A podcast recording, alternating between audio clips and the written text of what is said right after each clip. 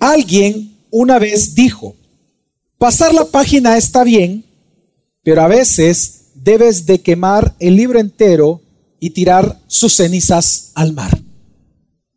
Otro escribió, hoy me he dado cuenta que yo para ti no era nada, mientras que tú para mí lo eras todo.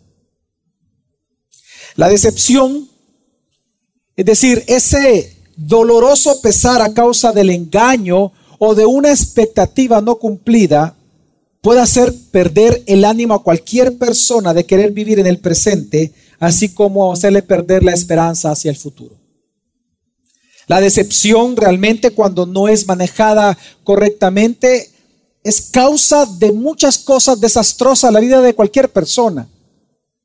Por ejemplo, ¿qué hacer? ¿Qué tenemos que hacer nosotros los seres humanos cuando, habiendo creído obtener, por ejemplo, la felicidad, luego descubrimos por medio de decepciones y traiciones que todo fue una ilusión? ¿Qué hacer cuando nosotros creemos que hemos obtenido la prosperidad, pero después de un tiempo eso se esfuma y se cae en pobreza? ¿Qué hacer cuando alguien ha creído que ha obtenido y que ha logrado éxito laboral, éxito familiar, éxito social, éxito religioso, éxito político, éxito académico, pero resulta que después de un tiempo su vida se ha convertido en una profunda derrota. ¿Qué hacer? ¿Qué hacer en esos momentos? ¿Cómo sobrellevar las decepciones que nosotros en la vida enfrentamos? Pues bueno, muchos se pueden entregar y se entregan a la desesperación. Otros por esa desesperación van hasta el suicidio. Otros se sumergen en un pozo de alcohol o de droga. Otros se vuelven resentidos y amargados contra todos. Otros se vuelven agresivamente vengativos. Y hay otros que entran en una profunda depresión. ¿Acaso nosotros los seres humanos solo podemos responder ante las decepciones de la vida de esta manera que estoy describiendo? Cosas que vemos en el día a día en nuestra sociedad. ¿Acaso es la única manera de nosotros enfrentar las decepciones? No. El libro de Zacarías nos va a responder esa pregunta precisamente. Porque cuando nosotros observamos el contexto del libro de Zacarías, recordemos que en el 536 antes de Cristo, el rey Ciro, el rey de Persia, permitió que los exiliados, judíos exiliados en Babilonia, ahora Persia, ellos comenzaran a retornar hacia Jerusalén. Más o menos un grupo de 50 mil personas llegaron y regresaron a Jerusalén y ellos por mandato de Dios comienzan a construir el templo. Pero resulta que solo ellos comienzan a construir el templo y las naciones vecinas, que eran enemigos naturales e históricos de Israel, se levantan en contra de esa construcción del templo y hacen que legalmente, políticamente, la reconstrucción del templo cesara. Y eso profundamente a ellos los desanimó.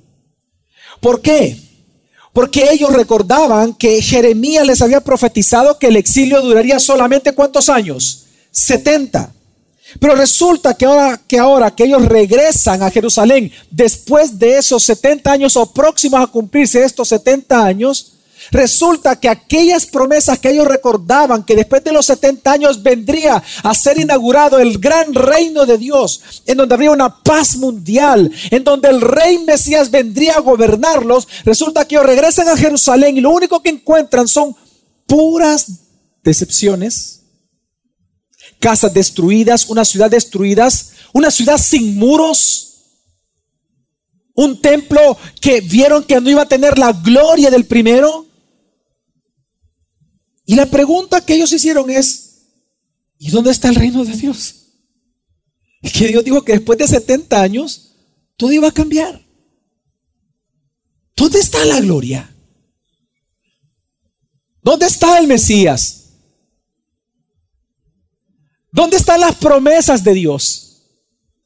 ¿Dónde está nuestro rey prometido? ¿Dónde está la salud prometida? ¿Dónde están los cielos nuevos y la tierra nueva que se profetizó?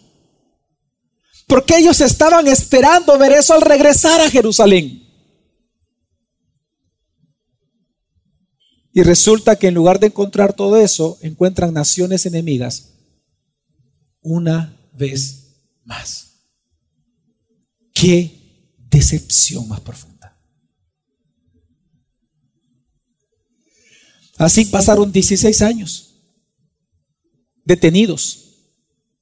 Ellos nos siguieron construyendo por 16 años, frustrados, decepcionados. Y es en ese contexto entonces que Dios levanta a Ageo y a Zacarías a profetizarles. Ageo, él se enfocó, en el mensaje profético se enfocó en exhortarles a ellos a volver a iniciar o a reiniciar la obra de reconstrucción del templo. Ageo les exhortó a que no tener miedo de los enemigos y arrepentirse de los pecados que ellos tenían y de estarse acomodando en esos 16 años, de haberse olvidado de reconstruir aquello que Dios mandó a reconstruir. Pero a la par de Ageo, que predicó de esta manera con mucha exhortación, Dios levanta a Zacarías, quien predica de manera similar, no igual, pero de manera similar, solo que el tono de su sermón fue diferente. Porque el tono de su mensaje es un tono de ánimo, en donde Él comienza a animarlos en el tiempo presente para que vivan según las circunstancias que están viendo, pero a la vez de darle ánimo para el tiempo presente, les da esperanza para el tiempo futuro. Pero mientras hace estas dos cosas, les exhorta a mantenerse o a permanecer fieles a Dios en su pacto mientras avanzan de ese presente decepcionante para ellos a un futuro glorioso que Dios ciertamente iba a cumplir. En ese traslado entre el presente y el futuro que Dios estaba prometiendo en Zacarías, Dios les exhorta a permanecer fieles en obediencia a Dios y a su pacto. Así que entonces nosotros, observando la estructura del libro de Zacarías, veremos que aunque pudiéramos nosotros sufrir decepciones, tres cosas Dios nos enseña a pesar de que nosotros los seres humanos y los hijos de Dios a pesar de que podemos sufrir decepciones, nos enseña, número uno, vamos a ver que Dios nos alienta para el hoy. Lo vamos a ver del capítulo 1 al capítulo 8, lo que enseña Zacarías. Número dos, que Dios nos da esperanza para el mañana, del capítulo 9 al 14. Y por tanto, Dios nos demanda permanecer fieles a Él cada día. Tres verdades vamos a observar nosotros, basados en la estructura del libro, en Zacarías. Que Dios nos alienta, nos alienta para el hoy, que Dios nos da esperanza para el mañana y que Dios nos demanda a permanecer fieles a Él cada día mientras vamos hacia ese mañana. Así que en primer lugar lo que encontramos nosotros en Zacarías, en este hermoso y un poco complejo libro, es precisamente que Dios alienta a su pueblo siempre en su presente que están viviendo. En los capítulos 1 al 8 nosotros encontramos de que Dios los alienta por lo menos de tres maneras muy claras. En primer lugar, exhortándoles a volverse a Él en arrepentimiento, porque así comienza el libro. En el capítulo 1, del versículo 1 al versículo 6, está la introducción al libro. En esta introducción, lo que hace Dios es exhortarles a que vuelvan a Él, a que vuelvan a Dios. Dice el versículo 4, no seáis como vuestros padres, a quienes los antiguos profetas proclamaron diciendo, así dice el Señor de los ejércitos, volveos ahora de vuestros malos caminos y de vuestras malas obras, pero no me escucharon ni me hicieron caso. Lo que Dios les presenta desde un inicio en Zacarías es que Dios le recuerda a ellos que si ellos sufrieron el exilio, fue por los pecados de sus padres. Pero ahora Dios, una vez ellos cumpliendo los 70 años, ahora Dios les exhorta por amor a que vuelvan a Él. A su pueblo, una vez ya pagando el precio por el pecado, una vez ya se pagó la deuda, entonces, ¿qué es lo que Dios les está diciendo? No pequen como sus padres pecaron. No se alejen de mí como sus padres se alejaron. Mejor regresen y vuelvan a mí como sus padres no hicieron. Y nosotros lo que vemos entonces es que Dios se muestra aquí como el fiel y el verdadero. Dios está mostrando delante de ellos como su protector. Dios les está diciendo y comienza a consolarlos a, a través de una exhortación diciéndoles, regresen a mí. Yo aquí estoy. Voy a obrar en favor de ustedes, pero vuelvan a mí. Regresen a mí. No cometan los pecados que sus padres cometieron. Comprendan que yo sigo siendo un Dios que los ama a ustedes. El tiempo de la prueba terminó. Es lo que Él está diciendo. El tiempo de la prueba ya concluyó. Ahora vuelvan entonces a mí. Regresa a mí, hijo mío. Por lo tanto, Él se comienza a presentar como el refugio a aquellos que ya habían pagado la pena por los pecados. Él se presenta como su Dios y como su Señor. En segundo lugar, la manera en que Dios los alienta, que es el texto más extenso, de hecho, en todo el libro, es les exhorta a alegrarse con lo que Él haría en medio de ellos en el futuro. Y esto lo hace a través del capítulo 1, versículo 7, hasta el capítulo 8, en donde en estos capítulos, y específicamente el capítulo 6, del, del capítulo 1, versículo 7 hasta el capítulo 6, en donde si usted también se fija, lo que hace Zacarías es escribir ocho visiones, ocho visiones que ya están interpretadas. Es decir, el ángel mismo que habla con, con Zacarías en su visión, porque esta visión él la tuvo mientras él dormía, por eso son visiones con mucho elemento apocalíptico, son proféticas, apocalípticos y escatológicos a la vez. Y, son, y es poesía, o sea, es algo complejo literariamente hablando. Sin embargo, es algo que él vio en visiones, pero en sueños. Y en cada una de estas ocho visiones el ángel ya le interpretó todas las cosas. Así que no vamos a entrar en el detalle de las visiones porque ante símbolos apocalípticos es muy difícil. Sin embargo, lo importante es el mensaje que el ángel interpretó. Y a través de estas visiones, ¿qué es lo que Dios hace? A través de ocho visiones lo que hace es darle ánimo a su pueblo, enseñándoles y mostrándoles lo que Él haría en medio de ellos. Por ejemplo, en la primera visión de los cuatro jinetes, les anuncia que el tiempo de restauración como pueblo ha comenzado y por lo tanto su reino pronto sería inaugurado. A través de la segunda visión de los cuatro cuernos y cuatro carpinteros, Dios les anuncia que Él va a tomar venganza de las naciones que los atacaron a ellos. A través de la tercera visión de un hombre con un cordel, con una plomada, lo que Dios les está diciendo a ellos es que Él va a volver a reconstruir la ciudad y que Él sería su pueblo y ellos serían, eh, que Él sería su Dios y ellos serían su pueblo. A través de la cuarta visión del cambio de vestiduras del sumo sacerdote de vestiduras sucias a vestiduras resplandecientes, Dios lo que les está diciendo es, es que a través de aquel renuevo de David, el rey y Mesías prometido, el pecado y la iniquidad del pueblo de Israel serían quitadas desde un solo día y para siempre. Y ellos vivirían en paz y santamente delante de él como sacerdotes para las naciones.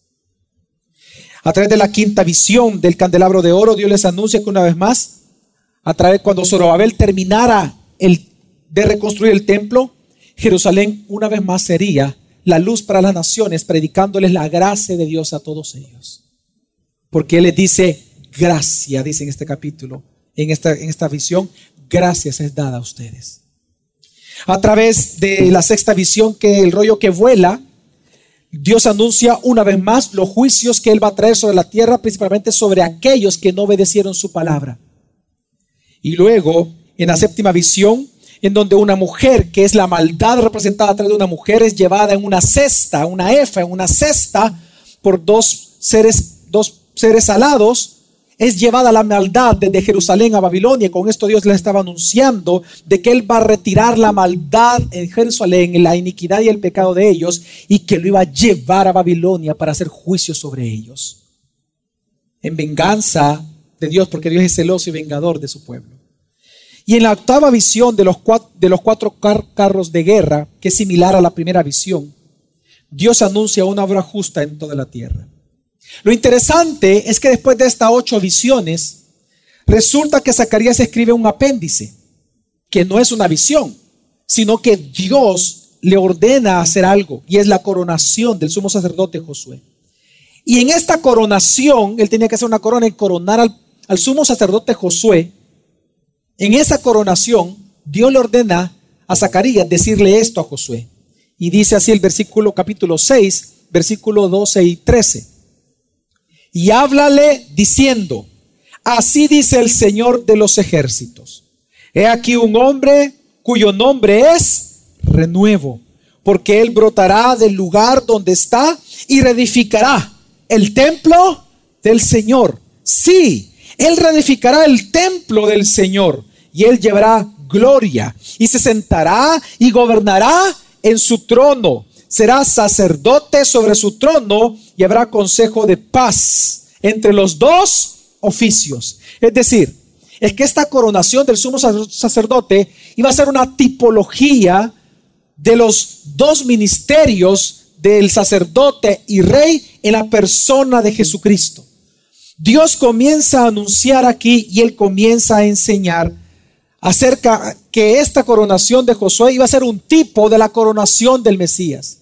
Que de los dos grandes oficios que aparecen en el Antiguo Testamento, sacerdote y rey, estarían en una sola persona, el cual Dios enviaría y que sería según el linaje del rey David, un renuevo de David, un vástago de Isaí que Dios levantaría y que él no solamente reedificaría el verdadero templo de Dios, sino que adentro del templo él sentaría en su trono como rey y como sacerdote para siempre.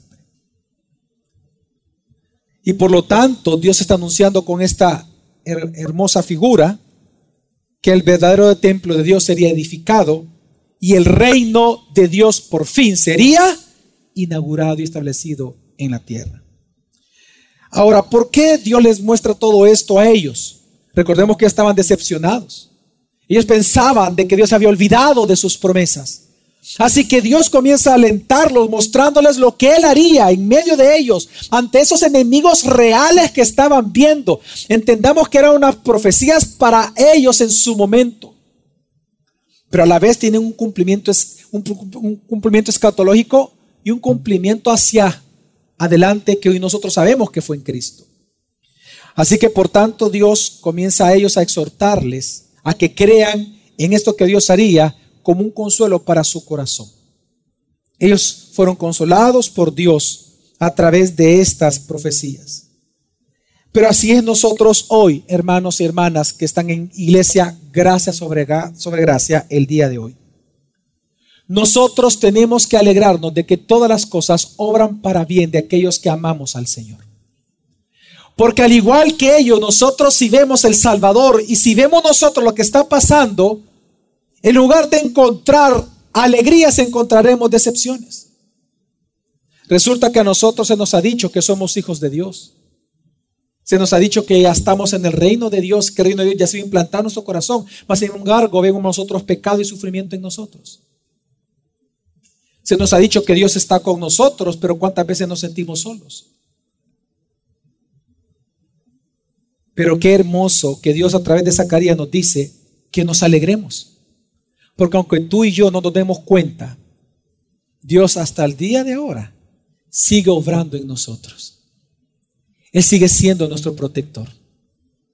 Él sigue siendo quien nos sostiene. Tú no te das cuenta probablemente, pero Él te sostiene cada día. Y Zacarías exige al pueblo de Dios que observe eso, que entienda que es Dios quien nos sostiene. No son tus fuerzas, de hecho, en este, en este libro no él dice eso. No es con fuerza ni con ejército. Es con el Santo Espíritu que yo doy. Es en el libro de Zacarías donde él dice eso. Animando a su pueblo. A que crean las promesas de Dios. Hermanos y hermanas, hasta el día de hoy Dios sigue siendo bueno. Él te sigue amando a ti. Él te ama profundamente. Por lo tanto, Él te protege y te consuela y te anima con gracia cada día, aún en el medio del sufrimiento. Y en tercer lugar, en estos, llegando al capítulo 6, luego viene el capítulo 7 y el capítulo 8, en estos dos capítulos, Hay una tercera forma en que Dios alienta a su pueblo y es exhortándoles a permanecer fieles al pacto mientras ese Mesías prometido en el capítulo 6 vendría.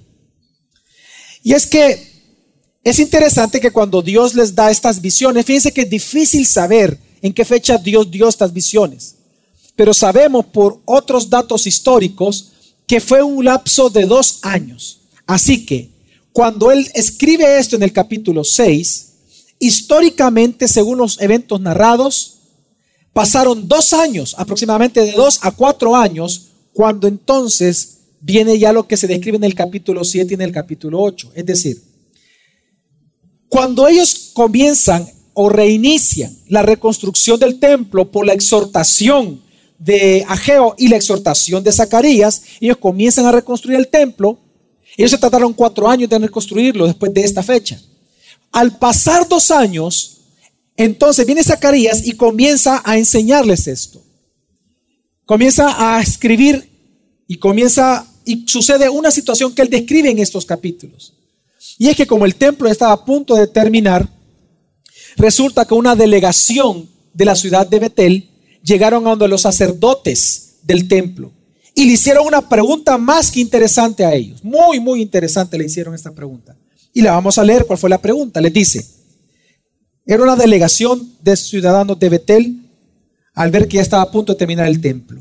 Dice, y hablar a los sacerdotes que eran de la casa del Señor de los ejércitos y a los profetas, diciendo, es decir, que buscaron a los sacerdotes y a los profetas. Y le hicieron la siguiente pregunta. ¿Debemos llorar en el mes quinto y abstenernos, es decir, ayunar, como lo hemos hecho durante tantos años? ¿Por qué es importante esta pregunta? Por lo siguiente. Lo que sucedía, hermanos, es que ellos, mientras estuvieron en el exilio, ellos en el mes quinto y en el mes séptimo, ellos tenían que llorar y hacer ayuno por haber perdido el templo, la tierra prometida, obviamente la perdieron, y por haber sido llevados al exilio. Es decir, por el juicio de Dios, ellos tenían que llorar y ellos tenían que ayunar. Entonces, ellos de manera lógica dijeron, bueno, si el reino ya pronto va a ser inaugurado, si el Mesías ya viene y dice y nos está profetizando que él va a poner su trono en el templo. Porque creo que para ellos era esa interpretación, no ese momento. Si él va a venir entonces a poner su trono, entonces significa que ¿para qué llorar? ¿Y para qué ayunar? Si ya va a haber alegría eterna aquí.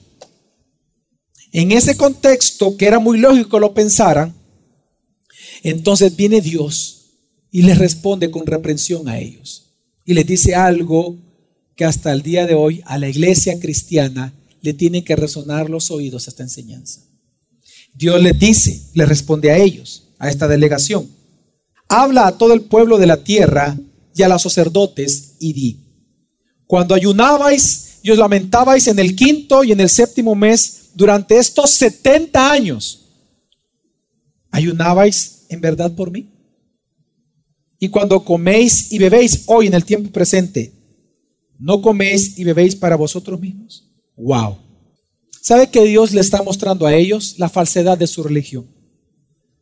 Dios le está mostrando que el llorar de ellos, el llorar y el lamento de ellos y su ayuno, oiga, era por lo que ellos habían perdido no por haber pecado ante Dios, por lo cual fueron enviados al exilio.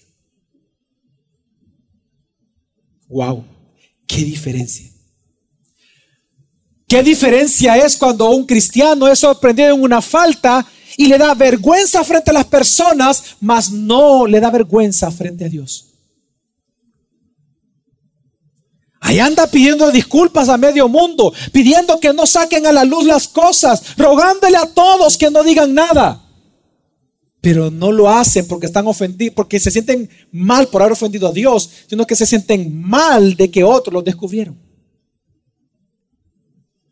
Dios les está mostrando aquí que ellos, su lamento fue por lástima por ellos, mas no por haber ellos ofendido a Dios. Por eso es que Dios en este contexto viene y les ordena arrepentirse y vivir santa y justamente.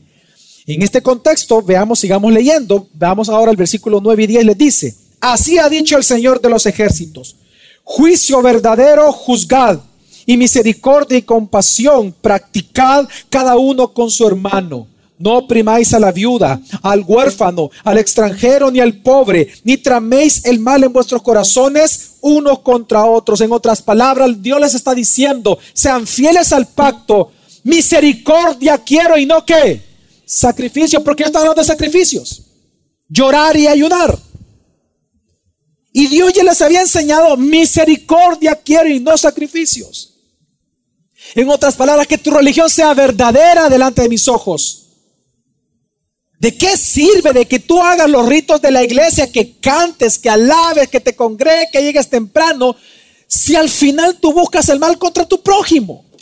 No andas chismeando, haciendo bullying, burlándote, contando a los otros, protegiéndote a ti mismo, acusando a los otros para tú proteger tu pecado. ¿De qué sirve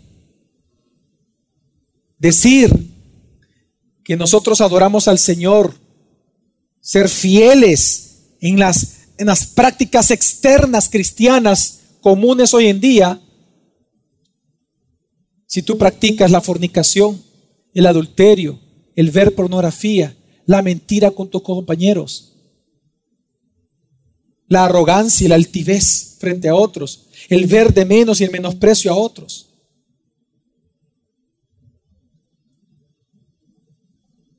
Hermanos, esto que Dios dijo aquí es igual con nosotros hoy. Nosotros hemos sido rescatados de la muerte eterna. Hemos sido perdonados de nuestros pecados por medio de Jesucristo. Por lo tanto, ¿cómo tenemos que enfrentar las decepciones mientras esperamos su segunda venida? Pues lo que Dios nos está enseñando es, en primer lugar, con santidad. Si tú estás decepcionado hoy, has venido decepcionado, si tú has enfrentado en las últimas semanas o meses decepciones con tu esposo, con tu esposa, con tus hijos, o con tus padres, o con políticos, o con sociedad, o en tu trabajo, con tu jefe o tus subalternos, con la economía, si tú te has decepcionado por tener una enfermedad, ¿qué hacer? Pues sacaría lo que nos dice primero es santidad. En lugar de llorar por aquello que no tienes o que se te ha sido quitado, mejor llora por ofender a Dios con tus propios pecados. Porque la santidad a niveles prácticos no es otra cosa más que una vida de constante arrepentimiento todos los días. ¿Saben qué? ¿Por qué Dios les dice esto a ellos? Porque fíjense bien, ellos regresaron a Jerusalén y se encontraron con enemigos. Y Dios les dice, estos enemigos no son por los pecados de sus padres, porque ya los 70 años ya pasaron, la deuda ha sido qué? Cancelada, ya estuvo, ya pasaron los 70, ya pasaron, pues ya se pagó, se pagó. Y entonces, porque están enfrentando otra vez juicios? ¿Por los pecados de quiénes? De ellos. Y ese es el punto aquí. Dios te está mostrando que cuando tú recibas decepciones, en lugar de mirar a fulanito, a fulanita y tratar de acusar a los demás, mejor enfócate en tu propio pecado delante de Dios y llora por haber ofendido a Dios. Cuando Jesús iba cargando la cruz en su segunda caída, vienen las mujeres de Jerusalén, dice algunas mujeres, y comienzan, y que estaban llorando y comienzan a limpiar el rostro. Y Jesús le dice, dejadme, le dice Jesucristo a las mujeres, no lloréis por mí, mujeres de Jerusalén, llorad por vosotras mismas y por vuestros hijos.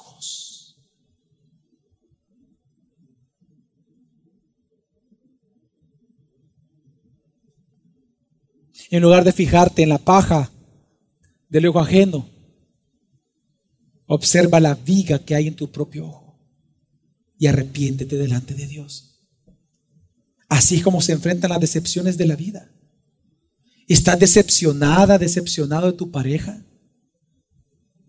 Arrepiéntete tú de tus pecados delante de Dios. Y en segundo lugar, lo que nos enseña esta porción del texto es la obediencia al pacto de gracia. Fíjate lo que es lo que dice Dios. Le dice, no oprimáis a la viuda, al huérfano, al extranjero ni al pobre, ni traméis el mal en vuestros corazones unos contra otros. En otras palabras, ¿sabe lo que Dios le está diciendo? Obedezcan el pacto, no hagan lo mismo que sus padres hicieron. Sean misericordiosos unos con otros. Por eso es que este mismo mensaje lo vemos en Zacarías en todo el capítulo 8. El capítulo 8, si usted lee conmigo del 15 al 17, dice lo mismo, dice el Señor. Así me he propuesto en estos días volver a hacer bien a Jerusalén y a la casa de Judá. No temáis. Pero vea lo que Dios dice que hay que hacer para no temer. No solamente creer que Él hará, sino que hay una responsabilidad en nosotros por lo que Dios hará.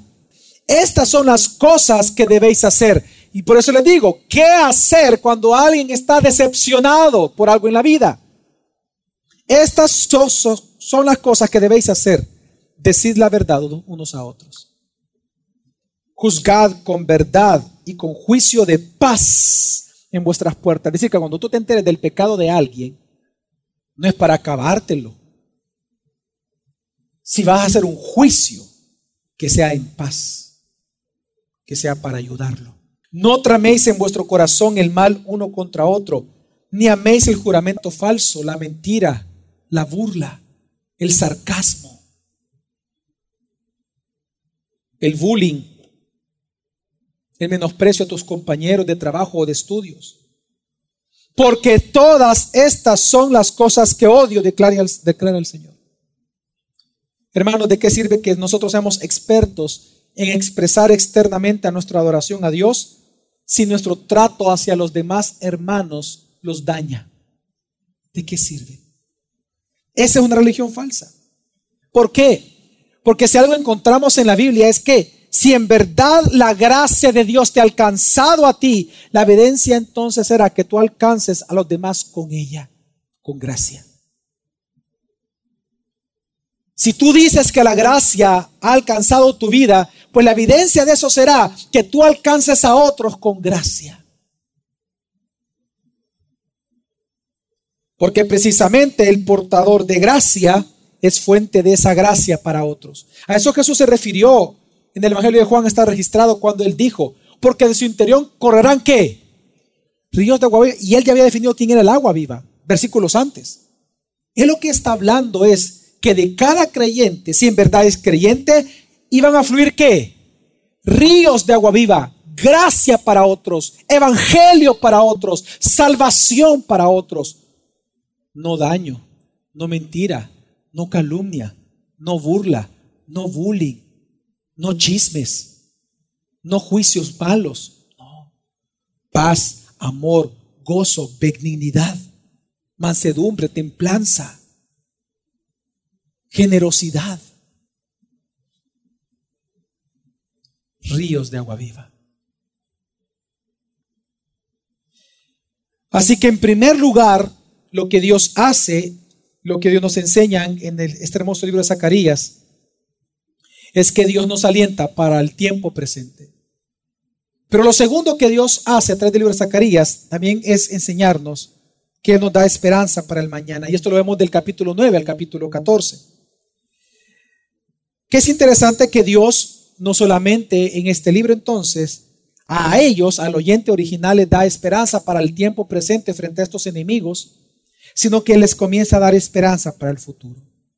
A través del capítulo 9 al 14, Dios les comienza a enseñar o les comienza a decir de que Él no se ha olvidado de su reino mesiánico, que Él no se ha olvidado del pacto, que Él no se ha olvidado del Mesías, que ciertamente el Mesías vendrá.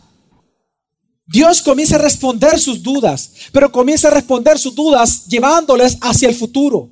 Les dice, por eso es que el principio ya, pero todavía no, es importante sacar, de hecho es eh, base de todo el libro de Zacarías. De manera general usted puede ver que del capítulo 1 al 8 es el ya, pero el todavía no es del 9 al 14. Porque él comienza a darles aliento para el hoy, pero luego entonces comienza a señalarles el todavía no. Y él les dice, yo sé que ustedes preguntan, yo sé que ustedes quieren saber cuándo va a ser, pero lo único que te puedo decir es que ese tiempo vendrá y yo lo voy a hacer. Porque yo no soy hombre para que mientras, ni hijo de hombre para que me arrepiente. Lo que yo he prometido lo voy a hacer. Y es lo que él hace del capítulo 9 al 14.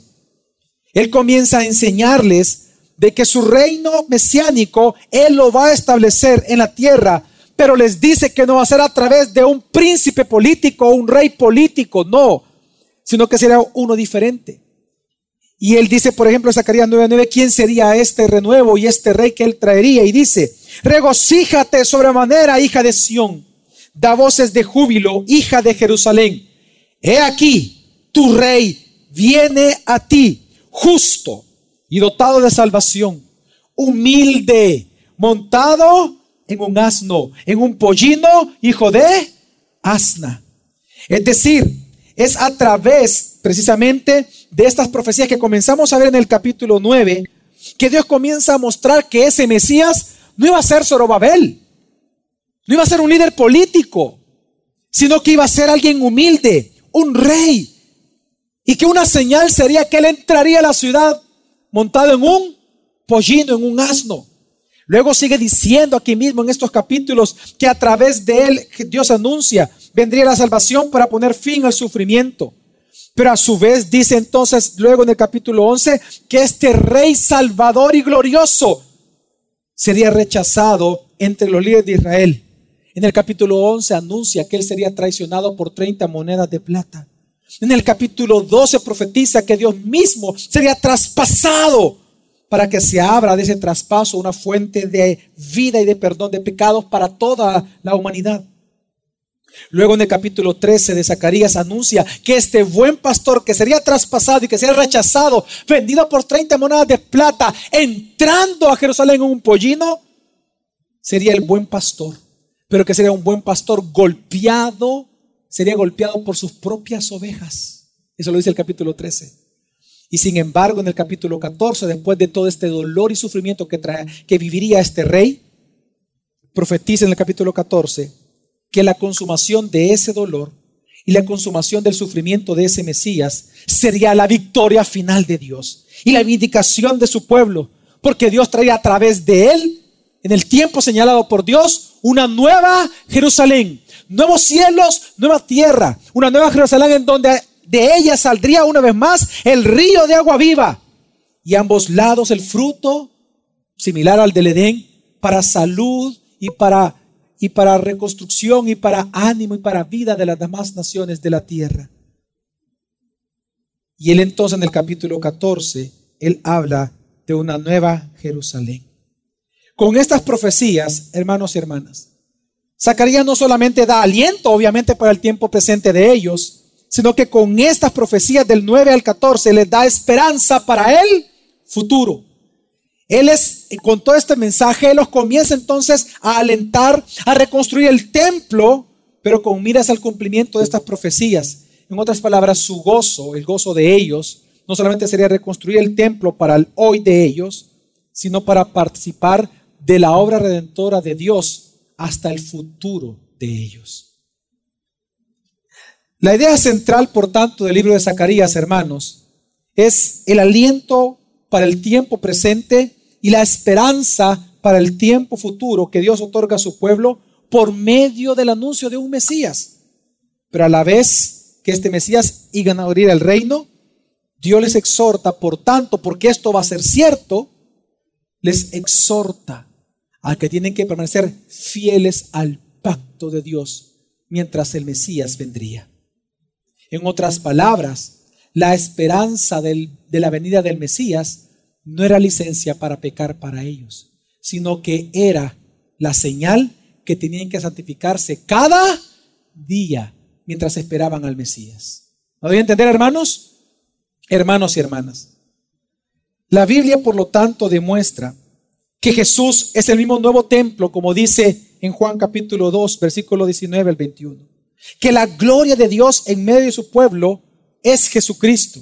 La Biblia nos demuestra en Apocalipsis 5 que Jesús es la raíz de David anunciada en Zacarías. En Mateo 21, Juan 12 se nos anuncia que Jesús es el rey que tuvo su entrada triunfal en Jerusalén montado en un asno.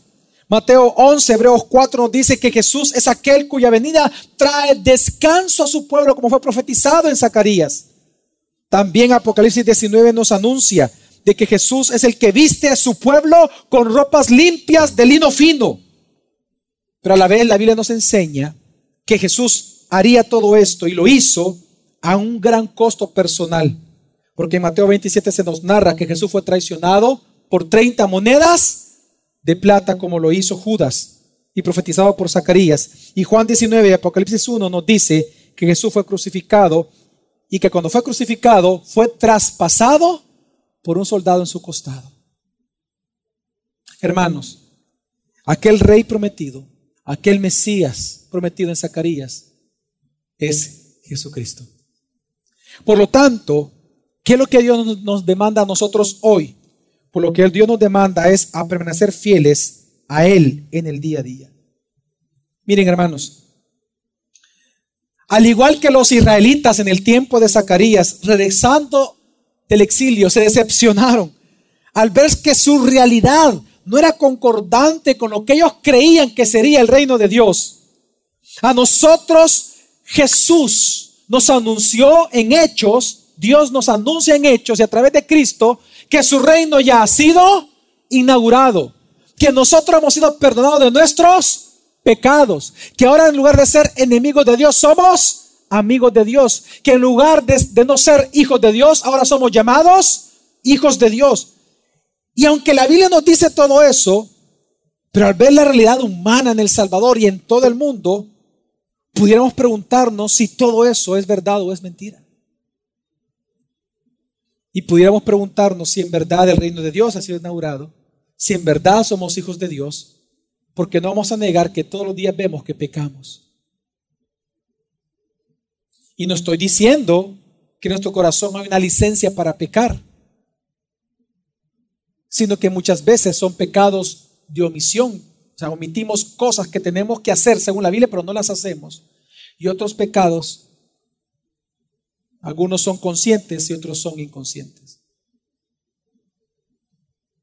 Pero el libro de Zacarías nos dice, claramente nos dice, de que Dios sí cumplirá sus promesas. Porque estamos en medio de una nación pecaminosa y sin embargo se nos dice que tenemos vida eterna. Se nos dice que tenemos paz, pero lo que vemos en sabor es guerra, conflictos y odio. ¿Qué hacer? ¿Qué hacer ante las decepciones del Salvador? Pues Dios nos señala lo mismo que señala en Zacarías, a ver hacia el futuro, a ver lo que Dios está obrando ahora, con esperanza hacia el futuro. Y mientras tanto, mientras Él viene por segunda vez, permanecer fieles en obediencia en este nuevo pacto. El mismo mensaje de Zacarías es para nosotros en el tiempo de hoy. Y esto es interesante porque hay un texto muy impresionante, similar a todo el mensaje de Zacarías, y es segunda de Pedro. Ante todo, sabed esto, que en los últimos días vendrán burladores con su sarcasmo, siguiendo sus propias pasiones y diciendo, ¿dónde está la promesa de su venida?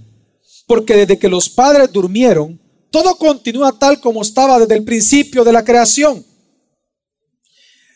Pedro nos está diciendo que en los últimos tiempos, y estos son los últimos tiempos, lo sabemos desde, desde los evangelios y confirmado fuertemente en Hechos de los Apóstoles,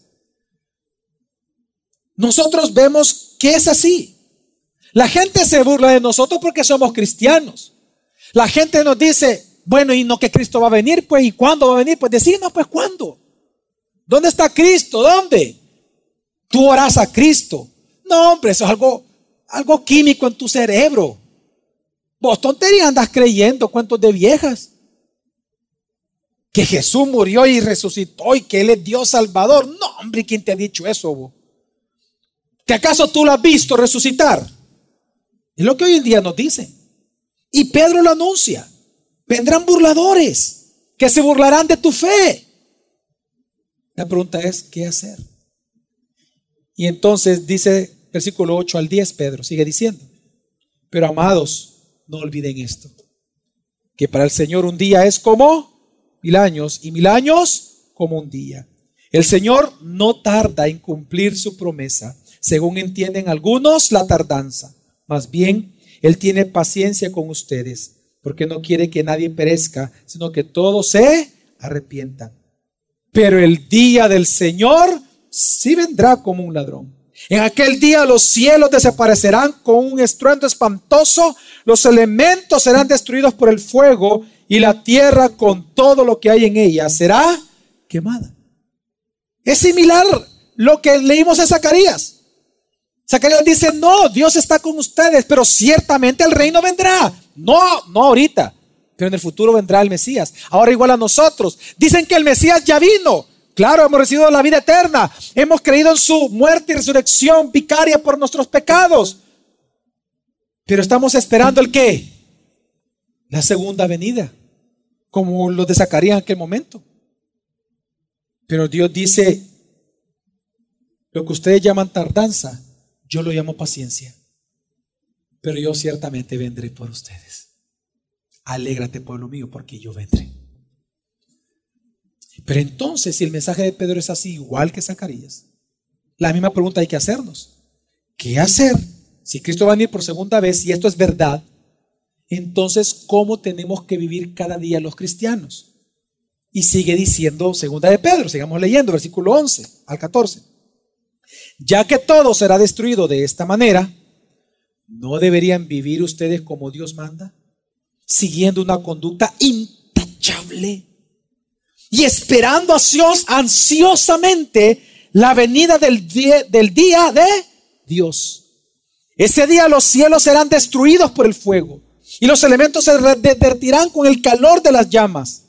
Pero según su promesa, esperamos un cielo nuevo y una tierra nueva en los que habita el qué? La justicia. Por eso, queridos hermanos, mientras esperan estos acontecimientos, esfuércense para que Dios los halle sin mancha y sin defecto y en paz con Él. El mismo mensaje de Zacarías. Para nosotros hoy. ¿Sabe qué es lo impresionante de Zacarías y de Segunda de Pedro? Que son pasajes teológicamente paralelos. Que lo que Dios nos está diciendo que hermanos, mire, en lugar de estarnos enfocando en querer descubrir cuándo vendrá Jesús por segunda vez, mejor enfoquémonos en prepararnos para su venida. Mejor enfoquémonos en ser los hijos de Dios santos y piadosos que van a habitar en ese reino santo y piadoso. Que esa fue la confrontación de Dios a aquellos. Tenemos que dejar de llorar. Tenemos que dejar de ayunar. Es que está ayunando, Dios, hay mucha hambre. Insensato, les dice Dios. Ustedes no me adoran a mí. Y Dios les cambia la pregunta. En lugar de ustedes estar pensando cuándo voy a inaugurar el reino, que era la pregunta de ellos, porque por eso iban a dejar los ritos, porque estaban creyendo esas profecías del reino. En lugar de estar pensando cuándo va a iniciar el reino, mejor preocúpate de ser la clase de persona que va a entrar a ese reino. Wow. Y es lo que Dios está diciendo acá. Por lo tanto, ¿cuál es la gran invitación del mensaje de hoy? Hermanos y hermanas, permanezcamos siendo fieles a Dios e intachables ante su presencia cada día. ¿Y cómo se hace esto? Resumiendo todo lo que hemos hablado. Número uno, en constante arrepentimiento, porque eso es santidad. Número dos, obrando con justicia con nuestros hermanos, con nuestro prójimo, con nuestra familia. Y número tres, alegrándote por lo que Dios ya está haciendo en medio de nosotros. Por lo tanto, hermanos, no, no, no menosprecie, no menosprecie nada de lo que usted tiene ahora en este momento, porque si para usted es una decepción lo que usted tiene, y lo voy a decir francamente, porque tal vez usted no lo dice externamente para no ofender a la gente, pero Tal vez usted internamente, usted está decepcionado del matrimonio que usted tiene. Tal vez usted está decepcionado de sus hijos. Tal vez usted está decepcionado de sus padres. Tal vez usted está decepcionado de su esposo. Tal vez usted está decepcionado de su esposa. Tal vez usted está, está, decepcionado de su profesión, de su trabajo, del lugar del trabajo. Pero no lo dice. Porque usted como hijo de Dios dice, yo con ánimo tengo que enfrentar esto. Pero ¿sabe qué dice Dios? No lo menosprecies. Eso que Dios te ha dado. Porque es la porción que Dios te ha dado a ti. Eso. Por lo tanto, alégrate. ¿Y sabe por qué les digo esto?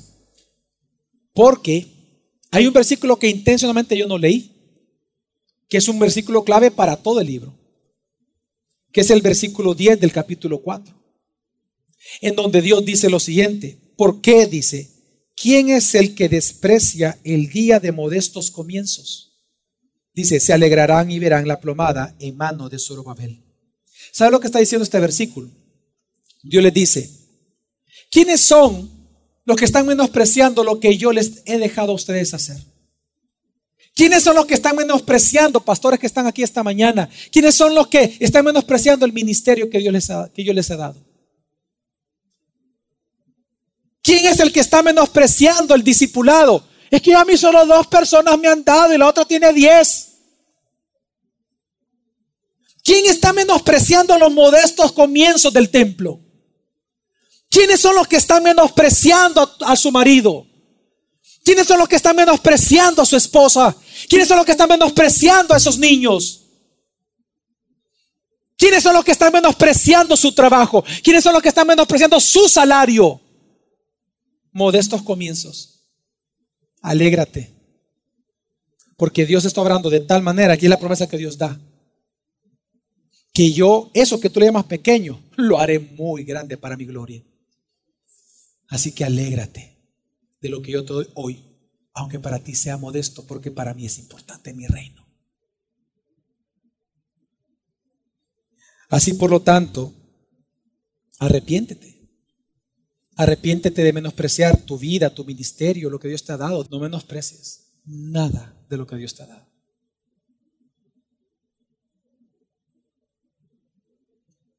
Porque eso, en la gran historia redentiva que Dios va tejiendo, es importante para Dios. Así el libro de Zacarías nos anima entonces, hermanos, para resumir, a vivir el tiempo presente, a esperar el tiempo futuro y sus promesas, el futuro regreso de Cristo, y a la vez nos exhorta a permanecer fieles a Dios mientras avanzamos de nuestro tiempo presente a nuevos cielos y nueva tierra. Permanezcamos fieles al nuevo pacto delante del Señor. Amén. Vamos a orar.